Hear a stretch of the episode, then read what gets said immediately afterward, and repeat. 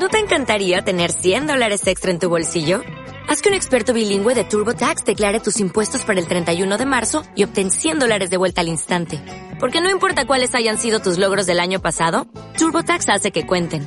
Obtén 100 dólares de vuelta y tus impuestos con 100% de precisión. Solo con Intuit TurboTax.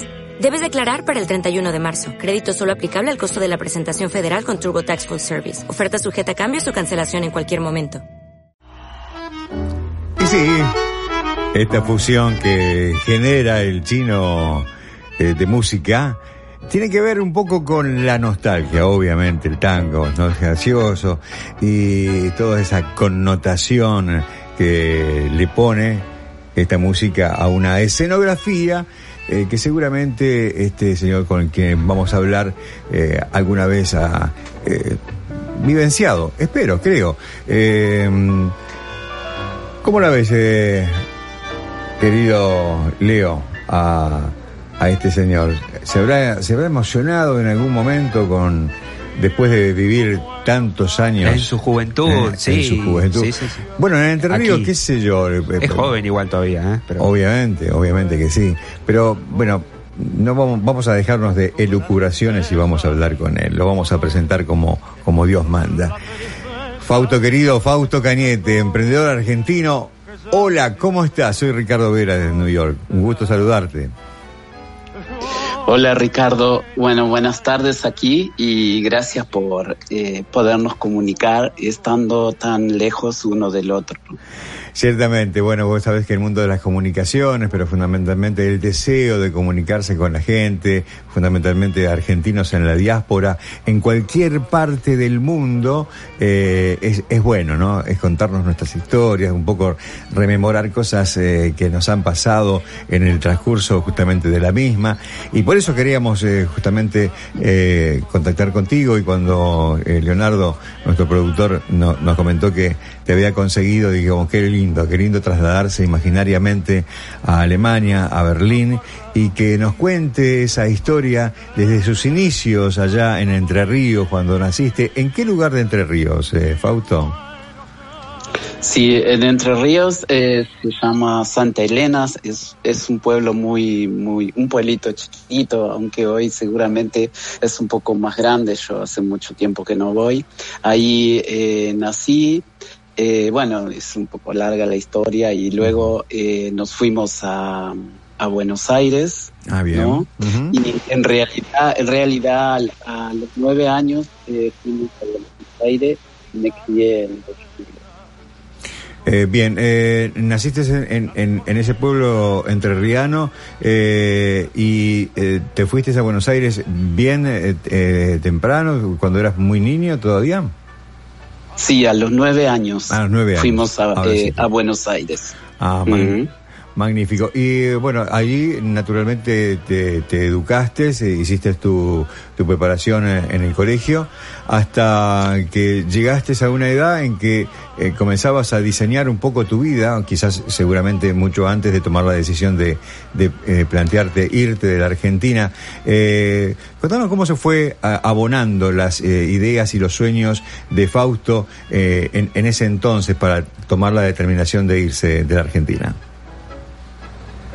Bueno, la verdad no, no fue un sueño, nunca tenía el sueño de irme de Argentina. Eh, la verdad es que siempre fui una persona independiente y por eso creo que no sufrí tanto eh, la nostalgia de muchos argentinos cuando vine a Alemania. Y siempre fui independiente y nunca pensaba, pero un día eh, llegó esa persona a, a mi vida y exactamente no era un, un argentino, eh, era alemán. Entonces, eh, por eso eh, yo vivo en Alemania, porque conocí a él, hicimos un camino muy, muy largo juntos, bueno. hasta hoy ya trein- 32 años. Magnífico, fantástico. Que tiene que ver con una historia de, de, de amor, entonces, el, el, el, el, Es- el- el motor de todo esto. Sí, sí, sí, el amor. Creo que eh, eh, mucha gente de los que eh, vivimos aquí en, en, Alemania, muchos también eh, vienen por amor. Yo realmente vine por amor y por eso estamos, eh, construimos nuestra vida aquí ya 32 años. Ya han pasado 32 años. Cuando es, te fuiste, fuiste directamente al lugar donde te encontrás ahora o pasaste anteriormente por otros sitios? Eh, bueno, sí, claro, viajé por todo Sudamérica un año, estuvimos y, y, ahí en Venezuela eh, nos separamos, fueron el único tiempo que estuvimos separados, ocho meses hasta que él volvió a Alemania y pudo eh, porque se estaba ya casi eh, cayendo el muro, ¿no? Y también Ajá. Alemania estaba un poco todo complicado, ¿no? Uh -huh. Entonces, eh, después de ocho años, eh, re, eh, vine a Berlín y nunca más, eh, y, y, estoy aquí siempre. Y soy un, un Berlín del Best. Eh, y te... Em, ¿Te impactó la ciudad eh, en cuanto llegaste? Eh, ¿Tenías eh, cierta influencia psicológica como para que ese lugar lo elijas y lo adoptes como, como un lugar tuyo en el mundo? bueno, como todas las cosas, uno a pesar que yo fui siempre independiente de chico, uh -huh. eh, eh, pri, los, el primer año para mí fue mucho sufrimiento porque fue un cambio de cultura totalmente diferente. Claro. Sabes que eh, en Alemania eh, la cultura alemana es un poco más eh, cerrada, es más no sé si fría, mucho dice frí, fría, pero uh -huh. no es fría. Creo que los alemanes hay, hay que conocerlo y darse cuenta. Siempre se necesita un poco más para entrar en, en la amistad con los alemanes, eso es verdad. ¿No? Uh -huh. Pero eh, el primer año sí sufrí bastante, eh, primero porque extrañaba un poco esa cosa de, de Argentina, ¿no? Claro. Que no necesitabas hacer un, una cita, se dice, uh -huh. ¿no? Sí, sí, eh, sí. Para encontrarte con alguien, ¿no? Simplemente es, decías, bueno, sí, vamos a juntarnos el sábado y ya todo estaba claro, pero claro. aquí es otra cosa di di diferente. Sí, eh, y pero eh, después de un año, la verdad, me di cuenta que eh, tenía que aceptar la cultura alemana para mí uh -huh. y eso, eso, eso me ayudó mucho. Eh, te comenzaste a mimetizar con el eh, ambiente eh, a través naturalmente de una llave que es mágica, el, el idioma, ¿no? ¿Cómo, ¿Cómo comenzaste a interactuar? ¿Ya tenías una base eh, de, de, alemán con, con, tu pareja o la hiciste allí cuando llegaste? No, no, yo eh, la verdad nunca no tenía idea de Alemania, solamente claro tenía esa, esa eh, lo que se conoce en el mundo de los alemanes, ¿no? Uh -huh, uh -huh. Pero eh, no, no, no sabía absolutamente nada de Alemania. Uh -huh. Entonces eh, el idioma eh, fue un poco costoso, pero cuando se quiere se puede. Sí, y y así fui aprendiendo alemán. Yo prácticamente casi no fui a la escuela. Uh -huh. eh, yo aprendí el alemán porque yo quise aprenderlo, ¿no? Sí, sí. A pesar de que no, no tenía un estudio de universidad y nada de eso, pero, pero eh, fue un poco difícil, pero uh -huh. finalmente lo logré, ¿no? Por eso claro. creo que cuando uno quiere se puede realmente. Sí. Eh, ¿Qué fue lo que eh, mayormente te sedujo de la cultura alemana? Mm, bueno, la, la, historia, la historia de Alemania, que es un poco triste, pero también es un poco interesante. Uh -huh. eh, y me gustó mucho esa forma uh -huh. de ser eh, en Alemania, esa, esa, cultura, como antes te dije, sí. que son un poco eh, distante, pero que cuando se llega se llega de verdad claro. y cuando construís una amistad es una amistad sincera y para toda la vida y esa es, es, una, es una cosa muy importante para mí al menos absolutamente ¿no? absolutamente el, el, el, afecto las relaciones eh, el abonar esas relaciones sí, y hacerlas crecer sí eh, mm, también me gustó esa forma de organización no uh -huh. que yo lo tuve que aprender mucho esa los alemanes son muy muy or, organizados organizado, para sí, todo ¿no? y uh -huh. yo que venía de una cultura un poco desorganizado. Entonces, sí, sí, bueno, un poco bastante, digamos. Entonces, eh, para mí realmente eh, eso fue muy lindo poder aprender. Me, me gustaba eso, ese orden. Sí, sí, sí. Y a través del tiempo, claro, yo también eh, lo fui aprendiendo y lo pude lograr, ¿no? Claro. Eh, bueno, ya está instalado allí, ya habiendo eh, tomado contacto con esa cultura, tratando de ubicarse, tratando de aprender el idioma, vivenciando cosas que uno va incorporando paulatinamente a su vida empezaste sí a, vislumbrar eh, algunas actividades que te llevaron a hacer qué trabajos en principio. Bueno, en principio, en realidad yo vengo, eh, digamos, de lo que sea es la gastronomía y eh, negocio, digamos, no de comestible. Yo me crié en eso y realmente tengo que decir que es es realmente mi vida todo eso. Claro. Entonces, cuando llegué a Alemania, en aquella época no había eh, casamiento gay, no, no había nada, entonces tenía que, eh, teníamos que recurrir a una amiga, ¿no? Y así fuimos con, eh, tuve los papeles, nos, nos Empecé mi vida en Alemania, pero el primer año fue un poco difícil, pero tenía el respaldo de mi marido. Entonces, no, para mí personalmente no fue tan difícil, pero sí hice trabajos como limpiar oficina, limpiar casa, o sea, eh, hice la, vida que todo extranjero hace cuando llega a un nuevo país, ¿no?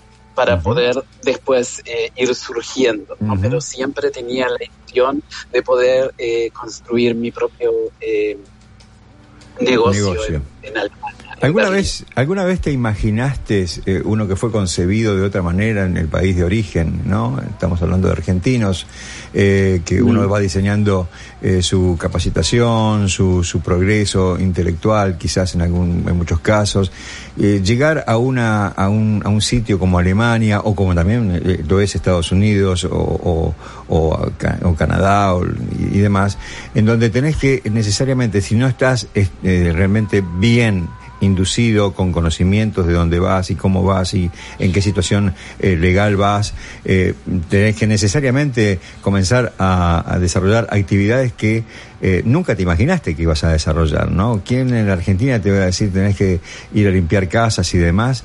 Eh, y de pronto uno eh, se adapta a hacer ese tipo de cosas en un lugar porque las circunstancias te obligan a que eso ocurra. ¿Tuviste alguna suerte de desencuentro emocional con esa situación?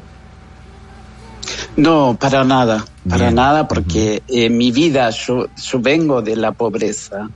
Eh, si bien tuve eh, la suerte de conocer una familia que me crié con ellos, de una clase más o menos media, entonces para mí eso fue una ayuda pero no, no me sentí ni degradado ni me sentí menos cuando llegué a Alemania y y tenía que hacer ah, eso. claro. lo, hice, lo, hice con mucho gusto. No, no, no me molestó para nada. De hecho, quiero comentarte algo. Hoy hay muchos chicos que vienen a, Alemania, ¿no? Y de una clase media alta, ¿no? Sí. Y son, qué sé yo, abogados o son contadores. y, y, cuando llegan a Alemania con esa visa que tenemos aquí que se llama Walking Holiday, eh, ellos tienen también que ir a limpiar, aun cuando son de una clase media alta o eso. Pero me, me, gusta porque, ¿sabes que me gusta? Que veo que los chicos lo hacen con gusto, porque es una, es, es una forma de supervivencia, ¿no? Porque no tienen el idioma y lo hacen, y es, eso me gusta mucho de los jóvenes de hoy. Y de crecimiento interior, porque eso te, te hace bucear sobre eh, perfiles seguramente psicológicos y emocionales que nunca te lo habías planteado seguramente, y que ahora te ves eh, inmerso en eso, y bueno, hay dos alternativas, o peleás, luchás contra, contra negando lo que te está pasando, o lo tomás como lo tomaste vos y estos chicos que me mencionás, así como eh, ejemplos generales, que eh, se van mimetizando con todo eso y que conforman parte de un crecimiento personal importante. Sí, lo, lo, veo tan lindo porque yo como tengo mi negocio, vienen muchos argentinos, ¿no? Y hablo, hablo con, con, muchos, con muchos chicos y ellos lo hacen gustosamente y yo digo, pero qué lindo, ¿no? Porque a veces es un cliché que, bueno, la clase alta o, no sé, la clase muy, muy alta, pero eh, que esos chicos vienen y, van a limpiar casa y van a limpiar oficina y lavan platos o, ¿sabes? Y ese me encanta, me gusta mucho. Eh, Fausto, eh, contame cómo, cómo es tu, eh, tu vida en, en, Alemania. Bueno, mi vida en Alemania, muchos piensan que cuando sos independiente es mucho más fácil, pero no es, no, es, no es tan fácil. Eh, incluso creo que hasta los ricos no es tan fácil porque tienen que cuidar su dinero, no estar pendiente de su dinero. Eh, bueno, para mí es, es eh, yo vivo siempre en estrés, tengo siempre estrés, pero te digo, me gusta, me gusta, mi marido dice siempre, pero ¿por qué vivís en tanto estrés? Pero es que me gusta porque yo lo que yo hago lo amo, ¿sabes? Lo amo y, y lo, lo hago y lo quiero hacer mejor que bien, más, más. ¿no? Y en eso es como que hago una perfección de, del trabajo que hago. Pero eso yo, amo mi local. Eh, digo, reflexiono, no te juzgo. Eh, eh, eso es como una situación sadomasoquista, porque en definitiva te genera estrés lo que te apasiona y lo que te gusta, y en definitiva estás aceptando ese estrés como parte de ese placer que te genera hacer lo que te gusta. Sí, sí, sí, puede ser, puede ser porque lo que, lo que tú haces ahí ahora en la radio, también tú no estás esa, no sé cuánto tiempo estás en la radio, pero, pero te vas, te vas a, tu casa y ya estás programando el programa del próximo es día. Que no te podés bajar del tren, no te podés bajar del tren. Es como que de pronto, viste, si eh, los que están alrededor tuyo no sienten algo parecido, es medio como que vas a contramano y eso genera dificultades, ¿no? Porque en definitiva, eh, eh, bueno, hay otro mundo más allá de, tus pasiones y demás. Y hay, gente que no puede interpretar eso y ahí se generan eh, determinados conflictos. En tu caso, por lo que observo, eh, tu pareja acompasa, más allá de decirte te está generando estrés y por qué lo haces y qué sé yo, pero medio como que te va acompañando también, ¿no? Sí, bueno, porque primero sin él yo no podría tener todo lo que hice, lo que construí, no materialmente, no materialmente, sino, sabes, como eh, emocionalmente. Sí, sí. Eh, sin él no lo hubiese hecho, pero eh, él sabe que me gusta y por eso me acompaña, ¿no? y a veces, a veces no, no tenemos no sé, yo hace tanto tiempo que no hago cosas social, porque yo, yo vivo en ese, eh, es eso que me gusta. La verdad que ahora bajé un poco el trabajo porque eh, ahora solo hago cuatro días, ¿no? Ah, bien. Y porque antes, antes trabajaba seis días. Y bueno, yo creo ya estoy en una edad, no soy tan viejo, pero tengo 63, pero eh, creo que llegó un poco el, el, momento de, como dicen, bajar un cambio. Bajar un cambio. Cuando, bueno. cuando, cuando llegas a un límite y decís, bueno, está bien, ahora ya paro. Eh, le contamos a la gente, le contamos a la gente que estamos hablando con Fausto Cañete. Fausto Cañete es eh, un señor, un emprendedor argentino eh, que a los 22 años partió ¿eh? Eh, se enamoró, llegó con su historia de vida y comenzó a hacer eh, esa otra historia en nada más y nada menos que en Alemania, una cultura absolutamente distinta, una organización que conforma parte de la cultura y una serie de otros aditamentos que lo llevó a una instancia que ahora vamos a comenzar a desarrollar porque él es dueño de un almacén, el almacén de Fausto. ¿Cómo se genera eso, Fausto? Uy, sí. En realidad hace 15 años que comencé. Yo antes tenía otro local que se llamaba El Caminito, en la misma calle, ¿no? Ah, bien. En el número 9. Así comencé yo con Caminito. En, eh, en ese tiempo, que fue en el 2005, en, en Berlín no había ningún local eh, argentino. Sí. Entonces yo comencé con el, el Caminito así vendía productos. No había en aquella época todavía, hace 15 años, tantos productos argentinos, y, pero comencé vendiendo empanadas, haciendo cosas, cositas argentinas. Sí. Y en ese lugar estuve eh, hasta los, eh, estuve 10 años casi. Pero en aquella, en aquel momento todavía no había, no era tan tan así intensivo Facebook y, y todo Claro, lo que hay hoy, claro, ¿no? claro. Instagram, Twi- Twitter. Entonces eh, me fui de ahí por causa que el alquiler se, se aumentaba mucho y yo quería algunos arreglos, pero no lo aceptaron.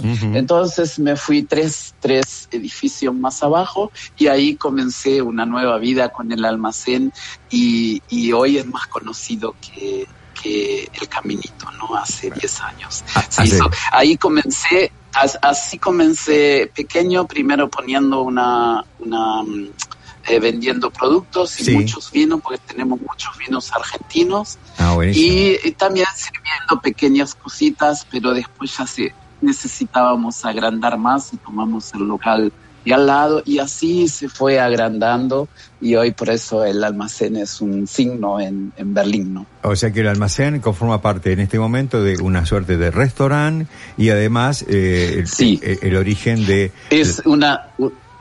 Sí, sí, perdón. No, no, al contrario, perdona.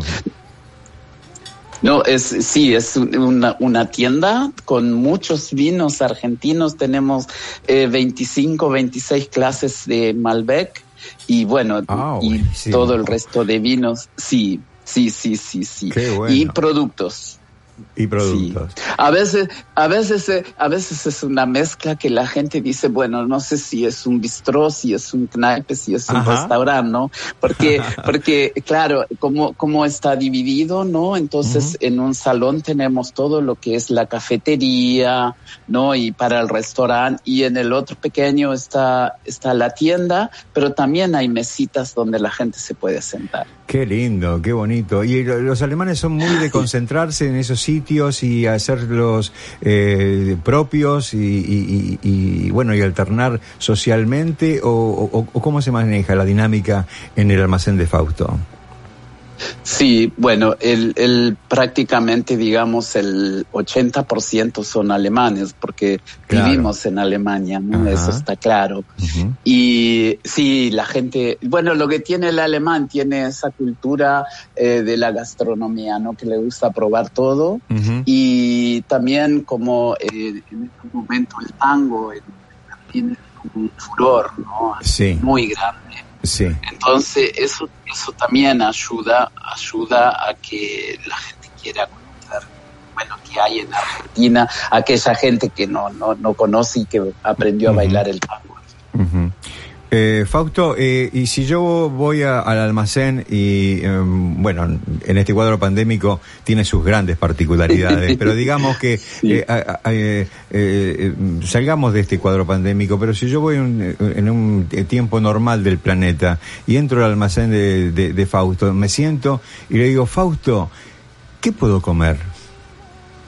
¿Qué me ofreces? Bueno, sí, puede, eh, bueno, por ejemplo, te ofrecería eh, empanada, lo típico de Argentina, Bien, eh, eh, milanesa napolitana, buenísimo, ahí vamos bien.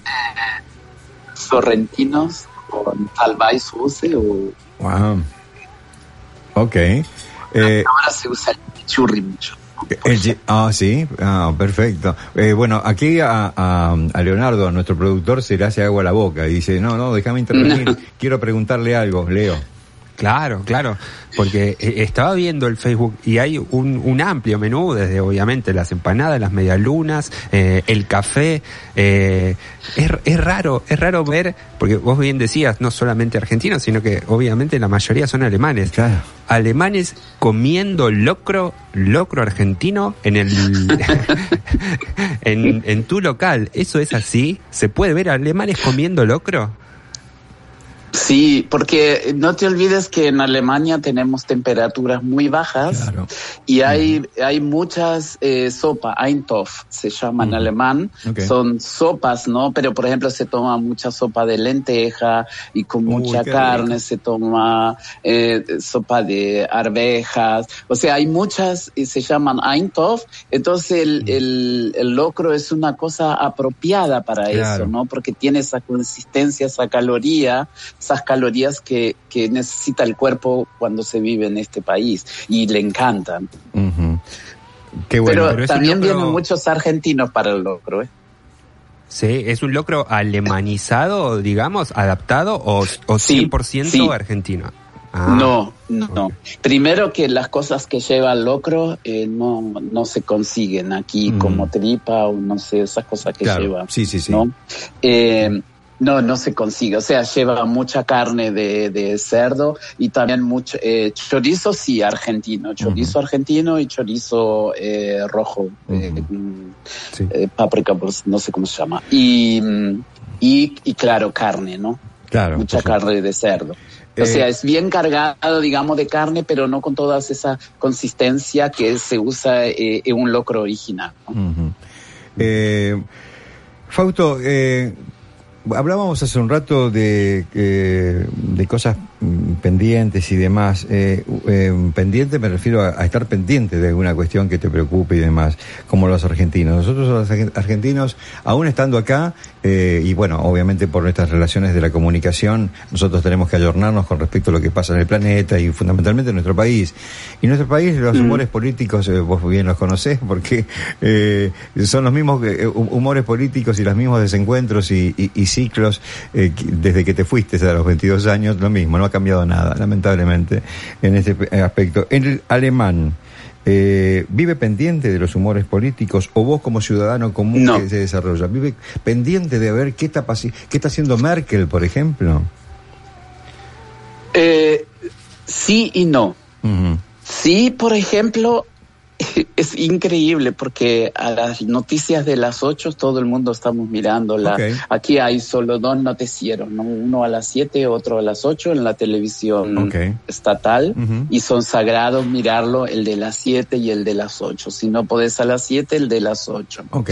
Sí y no. Fíjate que sí y no. Lo que pasa es que no hay esa agresividad que eh, se encuentra, por ejemplo, en este caso hablamos de Argentina, ¿no? Que nos O caracteriza. sea, Ujú. eh, to- toda, toda, toda la gente puede estar de acuerdo, ¿no? Podemos sentarnos en una mesa. Yo, naturalmente, me siento con los alemanes a hablar de, de la política de acá, pero, pero nos salimos, no nos agredimos, no, o sea, nos escuchamos todo y cada uno tiene sus ideas o sus pensamientos o, o su forma de ver las cosas, pero no nos terminamos insultando, agarrándonos de los pelos o no, no, no, eso no existe acá. Lo de mismo- hecho, ya puedes ver cuando, cuando los están en, en, en, en, ¿cómo se dice? En elecciones, que prácticamente acá no se hacen mitin así, Claro, no, eh, no eh, con muchísimos millones de gente. y no, nada de eso. O sea,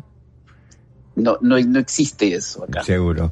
Pero que, pero que sí que los alemanes, claro, se, se ocupan mucho de la política porque quieren, no te olvides que los alemanes también miran mucho su dinero, ¿no? Y Sí, quieren claro. saber qué, qué pasa con la economía, en qué, en qué dirección vamos, ¿no? Claro, y, eh, la misma sintomatología social del respeto, eh, de el, justamente eh, el, el respeto por la opinión de los demás y demás ocurre también en el fútbol, ¿no es cierto? Sí, en el fútbol, claro. Bueno, como siempre, ¿no? A veces hay gente, las, como se dice en las barras, son un poco más agresivas, Son pero es muy poco. Sí, sí, sí. No, no, no, no existe esa, esa agresividad. Eso es lo que me gusta acá, que no haya es- esa agresividad así, ¿no? Como en el fútbol, la política o, Sí. no sé. Seguro. Fausto, eh, bueno, realmente como apreciarás, eh, nos encantó y nos encanta hablar con vos, haberte conocido. Eh, vamos a, no vamos a perder el contacto porque seguramente tenemos que seguirnos contando, contando historias y a la gente le encanta que, que uno haga semblanzas de, de los sitios, ¿no? Que de pronto le interesa saber exactamente qué está pasando, qué, qué, cuál es la historia, en este caso de este entrerriano con acento alemán en este momento, eh, que está haciendo su historia con tanta pasión en el, el almacén de Fausto. Eh, ¿Cómo hace la gente para, para encontrarte en redes sociales, eh, Fausto? Bueno, el, estoy en Instagram, está Fausto Cañete, todo junto. Bien. Uh, también estoy en, en Facebook como okay. Fausto Cañete Ajá. o el almacén de Fausto. Bien. Y también tengo una website eh, con se llama el eh, eh, www.elalmacén.de. Perfecto, magnífico. Vamos a recordarlo en nuestras redes sociales y por supuesto no vamos a perder el contacto, te vamos a dar like en todos lados y te vamos a empezar a seguir. Así que bueno, quizás en algún momento, eh, ojalá así sea, te demos un abrazo personalmente cuando visitemos en otra situación, espero que sea pronto en Berlín. Eh, te mandamos un... Dios, Dios quisiera y me gustaría que no conocer eh, eh, personalmente. Con mucho gusto, Fausto. Va a ser uh, realmente un placer. Ha sido encantador conversar con vos. Te mandamos un abrazo de corazón. Disfrutad de la vida, que viva el amor, que vivan tus sueños y bueno, para adelante con todo, ¿no?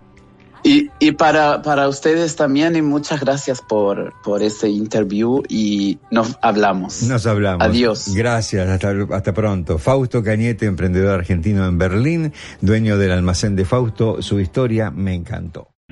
O'Reilly Auto Parts puede ayudarte a encontrar un taller mecánico cerca de ti. Para más información, llama a tu tienda O'Reilly Auto Parts o visita oreillyauto.com. Oh, oh, oh.